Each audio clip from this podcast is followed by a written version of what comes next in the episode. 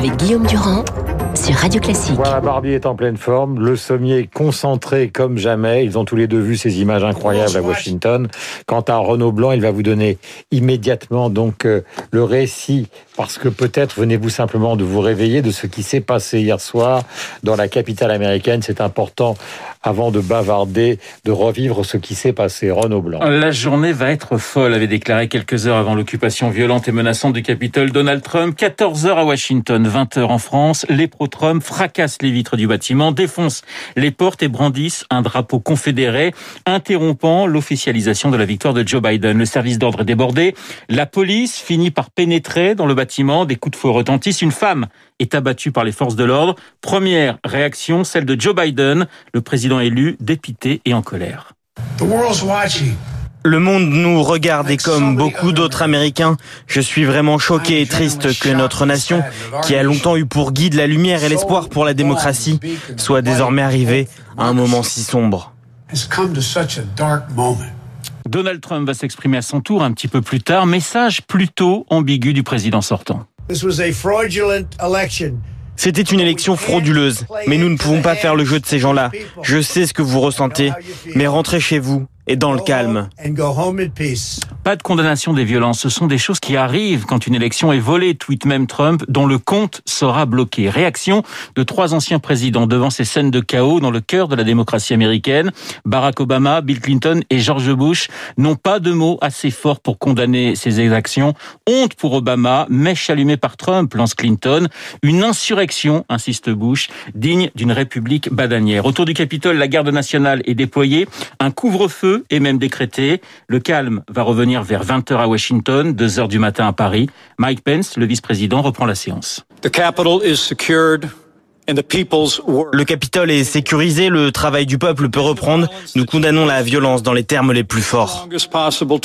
Pence qui parle d'un jour sombre, très sombre pour l'Amérique. A noté cette réaction d'Emmanuel Macron cette nuit vers 3 heures du matin, le chef de l'État qui aussi condamne l'occupation du Capitole. La France se tient aux côtés du peuple américain avec force ferveur et détermination, et aux côtés de tous les peuples qui entendent choisir leurs dirigeants par ce choix libre et démocratique des élections. Et nous ne céderons rien à la violence de quelques-uns qui veulent remettre en cause cela. Dernier bilan de cette folle journée pour reprendre les mots de Trump. Quatre morts et une démocratie américaine blessée dans sa chair. Il est 8h41 minutes. Nous sommes avec Régis Le Sommier et avec Christophe Barbier. Régis, vous, avez, vous êtes directeur adjoint à la rédaction de Paris Math. Vous avez été longtemps correspondant aux États-Unis. D'abord, cette fraction de la droite américaine, puisque vous avez euh, beaucoup travaillé sur ces sujets, qui sont-ils exactement? Je ne parle pas du parti républicain institutionnel qui avait des hommes comme John McCain, etc.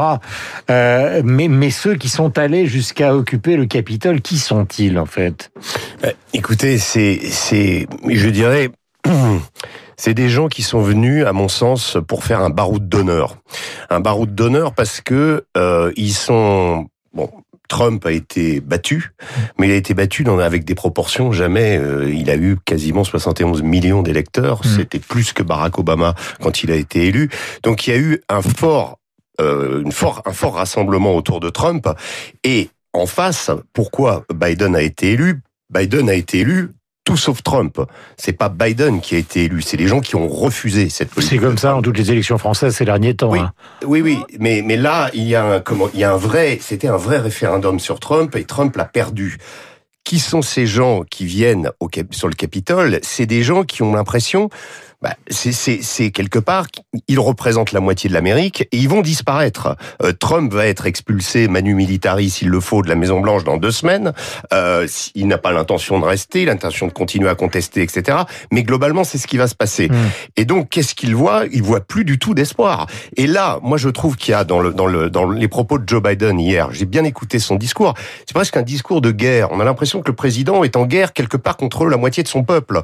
Et or, le problème du nouveau président, c'est qu'il va devoir rassembler. Et que pour le moment, il n'a jamais tendu pour le moment la main au camp d'en face. C'est ce que normalement doit faire un président. Il a parlé des minorités, il a parlé d'inclure. Je vais pas prendre sa défense, mais c'est quand même compliqué de leur tendre la main alors qu'ils sont en train d'attaquer le Capitole non, non, oui, avec attendez, des armes à feu. Je, je parle de, de, ce qui s'est passé depuis l'élection, de cette élection interminable, de ces résultats encore en, en Géorgie, ric-rac, de donc les partisans de Trump, il faut bien réaliser ça, mhm. à l'unisson de leurs leaders, ont l'impression de s'être fait voler l'élection. Mhm.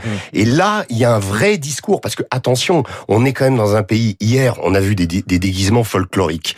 Depuis, euh, voilà, des trappeurs. On voit toute l'Amérique ils viennent au Capitole. Euh, c'est pas euh, le général Antonio euh, Terrero en février 81 qui arrive au Parlement espagnol avec un, pistolet à la main. Ce, ce n'est pas ça. On est, ils n'ont pas cassé de mobilier. C'est, ils n'ont pas fait comme. attendez, je, je veux dire, ils ne se sont pas attaqués ils ne se sont pas attaqués comme euh, les Gilets jaunes l'avaient fait euh, à l'Arc de Triomphe, mm. aux sculptures et aux, et, aux, et aux symboles de la République. Mm. Donc ce que je veux dire, c'est que ils sont venus, ils se sont, euh, voilà, ils se sont imposés, se sont manifestés, mm. et, et, là on a, euh, on a un problème avec ces gens-là, on a un problème, et Biden n'a pas que ce problème-là, il a un problème avec son extrême gauche également. Souvenez-vous, les émeutes qui ont, qui ont ensanglanté le pays pendant toute l'année qui, qui amenait à l'élection, c'est des émeutes qui ont été conduites par l'extrême gauche, qui ont été conduites par mhm. divers groupes, qui ont occupé des centres urbains. Donc Biden, il va avoir ces deux problèmes-là.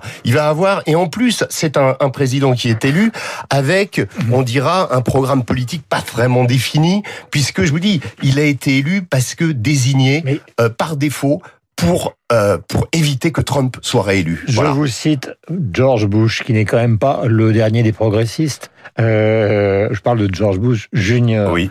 Il dit ce qui s'est passé hier soir, donc c'est quand même un homme de droite typique de la droite américaine, est une insurrection digne d'une république bananière.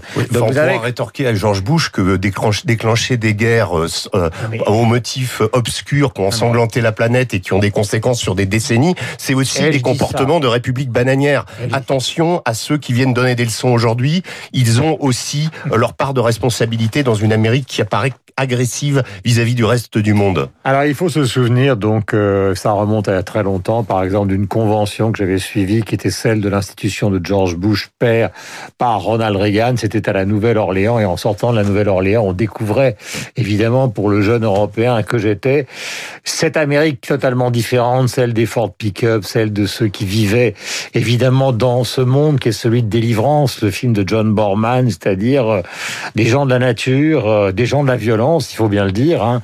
euh, des gens qui continuent à chasser, des gens qui sont surarmés et 300 millions d'armes aux États-Unis, qui existent de cette Amérique, qui n'est pas l'Amérique de Manhattan, de Woody Allen, ou évidemment euh, l'Amérique de Los Angeles, des grands producteurs de cinéma. Cette Amérique-là, elle est massive et c'est celle qu'on retrouve au Capitole. Maintenant, Christophe Barbier, deuxième question après la fougue euh, de Régis. Deuxième question, c'est que va-t-il se passer? Est-ce qu'on est dans le baroud d'honneur? C'est ce que dit Régis. Ou est-ce qu'il y a chez Trump une intention, alors euh, j'allais dire, qui serait un mélange, euh, je, vais aller vers l'exagération, hein, mais un mélange entre Néron et le roi Lear, quoi en citant George Bush, vous avez mis le doigt quand même sur un des aspects de cette affaire. C'est que l'enjeu maintenant, c'est qui va prendre le contrôle du Parti républicain et de l'Amérique républicaine. Est-ce qu'il y aura une scission? Est-ce qu'il y aura des républicains légalistes, modérés, qui vont essayer de détrumpiser leur parti? Ou est-ce que Trump, qui a entretenu la flamme de ses supporters depuis euh, sa défaite à la présidentielle, va réussir à construire un parti à sa botte, avec des finances, avec des médias, et repartir à l'assaut électoral de l'Amérique? Donc mm. attends, ça c'est un enjeu de politique intérieure rapide. Ensuite, il y a l'enjeu de la fracture de la société américaine avec en effet une extrême gauche qui peut avoir ses violences, et puis cette Amérique de la nature, cette Amérique, je dirais, de l'état de nature, puisqu'elle porte en elle une forme de violence et de la désertification industrielle la plus forte, et qui a été aussi brisée, et menue déclassée de la, la, mondialisation. Exactement, exactement, cette Amérique de déclassement. Regardons les leçons qu'on peut, peut en tirer nous. Les en effet, le voyage au bout de l'enfer, ce film extraordinaire. Exactement, voilà, la, la, Rose Belt, etc. Bon, euh, les leçons qu'on peut en tirer nous. Nous n'avons pas vu hier non, le général Antonio Terrero, c'était pas un coup d'État militaire. Nous n'avons pas vu euh, Bonaparte entrer en cheval cheval pour faire son 18 Brumaire. C'est pas du tout cela. Nous n'avons pas vu non plus les euh, Parisiens allant à Versailles en octobre 89 ou mettant à sac les Tuileries en juin 92, puisque le roi Trump, c'est leur héros. Ils ont été à la fois hier dans une logique de contestation de la démocratie, de saccage d'une institution, mmh. et en même temps pour défendre celui qui, à 3 kilomètres, incarne encore le pouvoir pour une dizaine de jours. C'était assez paradoxal. C'est comme si les Parisiens avaient été euh, sauvés Louis XVI en mettant à sac Paris. Donc on n'est pas dans une logique révolutionnaire. Qu'ont-ils fait hier? Est-ce qu'ils ont fait des discours au Capitole Est-ce qu'ils ont dit nous sommes le pouvoir et nous décrétons nul et non avenu la Constitution? Non. Ils mmh. ont fait des selfies, ils ont souillé un peu les lieux, et puis ils sont partis. Mmh. Voilà. Et donc nous sommes exactement dans le même profil d'action même si les racines sont différentes, que les gilets jaunes. Rappelez-vous Éric Drouet. Éric Drouet disait on va aller à l'Élysée, on va rentrer. Ah bah qu'est-ce que vous ferez? Vous prendrez le pouvoir? Ah non non, on va rentrer, on est chez nous. C'est exactement ce qu'ils ont fait hier au Capitole. C'est-à-dire une violence sociale qui dit la démocratie représentative, ça ne marche plus. Ces représentants ne sont pas nos représentants. Mhm. On veut autre chose. Alors soit on revitalise la démocratie et on trouve un moyen de récupérer ce peuple qui de nouveau y croira pour que ces problèmes soient résolus, soit on continue à s'asseoir sur ce problème mhm. et on récuse des formes comme le référendum, euh, le vote blanc comme vote exprimé, le droit de vote à 16 ans, la démocratie directe, hmm. et la marmite se remettra à bouillir et elle nous sautera la vie. Remarque et après question à tous les deux. Un homme l'a récupéré, ce peuple, c'est Donald Trump. Oui, et en France, personne. Mélenchon a essayé, ça a raté, il s'est fait chasser. Marine Le Pen ne l'a pas fait. D'ailleurs, le tweet de Mélenchon sur les, les émeutes d'hier était assez ambigu là-dessus, sur, sur l'Amérique. Il aimerait euh, tant la révolution chez nous. fait, Mais quand les Gilets jaunes ont commencé à avoir de la puissance et qu'il a essayé de se pointer devant eux, Mélenchon, il a été comme tous les autres, chassé en tant que professionnel de la politique. Alors j'ai une question qui concerne évidemment les générations de ceux qui nous écoutent euh, ce matin. Évoqué les programmes télévisés où sur 20 chaînes, il y a 9 programmes américains. On sait très bien, il suffit de voir, puisqu'on parlait tout à l'heure des Gilets jaunes, que quand on a incendié le Fouquet, c'était les iPhones qui filmaient l'incendie du Fouquet. C'était les réseaux sociaux américains euh, qui racontaient finalement à la France ce qui est en train de se passer. Les réseaux sociaux d'origine industrielle américaine. Est-ce que ce qui s'est passé hier, c'est le signe, comment peut-on dire, de la décrépitude de la puissance qui, depuis finalement la fin de la Première Guerre mondiale domine le monde. Est-ce qu'on est dans une situation où les Chinois sont en train de reprendre le leadership mondial parce que c'est une antidémocratie totale? Oui. Et est-ce que nous avons perdu ce que nous avons tous connu, c'est-à-dire l'hyperpuissance américaine, comme le disait Hubert Védrine? Ou, les Russes en géopolitique, qui apparaissent dans pas mal de... Ils ont la puissance économique de l'Italie, les Russes. Hein, oui, nous sommes d'accord, mais ils ont réussi en géopolitique, je parle d'endroits de, de, de, complètement euh, euh, où, l'anarchie règne, qui, qui, est, le Moyen-Orient, qui ont été cassés, euh, complètement brisés, notamment par cette fameuse intervention américaine que j'évoquais tout à l'heure, euh, on, on, a l'impression que ces puissances, effectivement, qui sont des puissances illibérales, comme dirait Emmanuel Macron, la Chine et la Russie, euh, sont stabilisatrices quelque part, et que l'Amérique procède du chaos à l'extérieur et maintenant du chaos chez elle. C'est ça qui est terrible. Et on sent très bien chez Biden euh, un désir de revenir à l'état d'avant. Quand Biden a dit, euh, il a fait un discours, il a dit, euh, et l'Amérique pourra à nouveau guider le monde. Il a, il a, il a. D'abord, on lui a répondu, on n'a pas du tout envie. Beaucoup lui ont dit, on n'a pas du tout envie que à nouveau l'Amérique guide le monde. Hein. Débrouillez-vous chez vous. Euh, vous avez voulu faire America First, machin. Vous êtes retiré du Moyen-Orient. Vous vous êtes retiré de plein d'endroits bon débarras. C'est ce qu'on dit beaucoup de, de euh, ça a été le, commentaire. Mais on sent chez Biden une sorte de euh, peut-être de nostalgie ou de se dire bah, c'est l'histoire de sa génération bah, c'est les enfants de exactement habitués à, être euh, les, les comment les héritiers de la la, la greatest generation c'est-à-dire de ces soldats qui débarquaient en Europe mhm. peut-être le moment le plus glorieux de l'Amérique pour nous libérer du nazisme et ça, euh, on sent que voilà, on aimerait bien revenir à ça, mm. mais en réalité, c'est fini. Je mm. pense qu'on n'a plus, et dans le monde entier aujourd'hui, on n'a plus cette vision de l'Amérique. Que qu'est-ce que Biden va faire C'est ça la, vraie question. C'est quand Biden va. En plus, là, en ce moment, moi, je suis très content. Il a remporté, euh, grâce à Kamala Harris, qui va pouvoir permettre au Sénat américain de voter euh, les lois. Il n'y aura pas d'obstruction des républicains. Il y aura des tentatives, mais si vous voulez, ils ont perdu la majorité à la Chambre et à la Chambre des représentants et au Sénat. Donc résultat, Biden va pouvoir appliquer sa politique. Il va être totalement responsable. Ah Tant mieux. On va voir ce que ça va donner. Ce n'est pas, ce n'est pas seulement l'incident d'hier qui consacre le déclin de l'empire américain, selon l'expression consacrée. C'est la pandémie. C'est l'incapacité de ce pays à bloquer le virus. C'est l'incapacité de ce pays à allier résistance épidémique et relance économique et à le voir complètement se, se déliter et à sa suite l'ensemble de l'Occident. L'Amérique a sauvé le monde libre pour mieux le dominer, depuis 1918 en effet. On arrive au bout de cela. Alors est-ce qu'on va vers une autre domination, la Chine? Et donc avec les routes de la soie, nous allons devenir à la fois les clients, les fournisseurs et un peu les esclaves des Chinois ou bien, et Jean-Pierre Raffarin en aurait parlé mieux que moi, il connaît bien la Chine, ou bien est-ce que nous allons réussir à bâtir un monde multilatéral, voyant l'épuisement de l'Amérique et la diminution de la Chine, on fait l'Europe. Mais, le monde, eh ben le monde multilatéral existe déjà. Oui, mais il existe avec une Europe qui est encore, tellement faible, tellement balbutiante. Le vrai problème, c'est l'Europe. Je suis d'accord. Donc, commençons par construire cette Europe, une Europe puissance, approfondie. nous avons une chance folle. C'est qu'au moment où il y a ce déclin, où l'Europe doit ressurgir, eh bien, ouf, il y a le Brexit. Hum. Donc, les Anglais qui bloquaient l'émergence de l'Europe politique et qui étaient quand même un peu au service des Américains ont disparu de notre l'OTAN et qui nous empêche d'avancer, nous, en termes de la défense européenne. On est d'accord. Alors, je voudrais simplement signaler concernant l'Europe que l'équipe qui la dirige n'est pas exactement du même, comment dirais-je, n'a pas la même plasticité au sens, c'est positif ce que je veux dire, hein. c'est-à-dire qu'ils sont quand même euh, plus musclés, qu'il s'agisse de Madame van der Leyen ou de Thierry Breton, que les Barroso et les autres qui étaient quand même à géométrie variable sur tous les sujets. On a une bonne commission. Ce qui nous manque, c'est un leadership politique. Est-ce que Macron va pouvoir remplacer Merkel? Et quand il sera président de l'Europe en janvier 2022, est-ce qu'il donnera une impulsion à l'Europe? S'il est réélu en France et qu'il est actif en Europe, s'ouvre quelque chose. Mais Il est 8h53. Si vous ne répondez pas à cette question, je casse mon stylo et j'y tiens énormément, euh, parce que cette question est évidemment une question centrale. Voilà ce qui s'est passé jusqu'à il y a 5 jours, 6 jours. Tout le monde considérait que cette troisième phase, qui était celle de la vaccination, était un ratage. Il y a un retournement qui va être accompagné par la conférence de presse de Castex euh, dans quelques heures on a repris en main la situation, etc. Mais en même temps qu'on reprend en main cette situation, que Moderna arrive, il y a maintenant des gens comme Delfrécy qui disent que la situation qui nous attend est une situation qui est quand même catastrophique. Est-ce que nous sommes, c'est pour ça que je vais bientôt casser mon stylo si vous ne répondez pas, est-ce que nous sommes, comme l'écrivent beaucoup d'éditorialistes, peut-être pas vous, mais c'est la question que je vais vous poser, dans le symptôme, puisqu'on parle du déclassement américain, du déclassement français? Ah oui, complètement.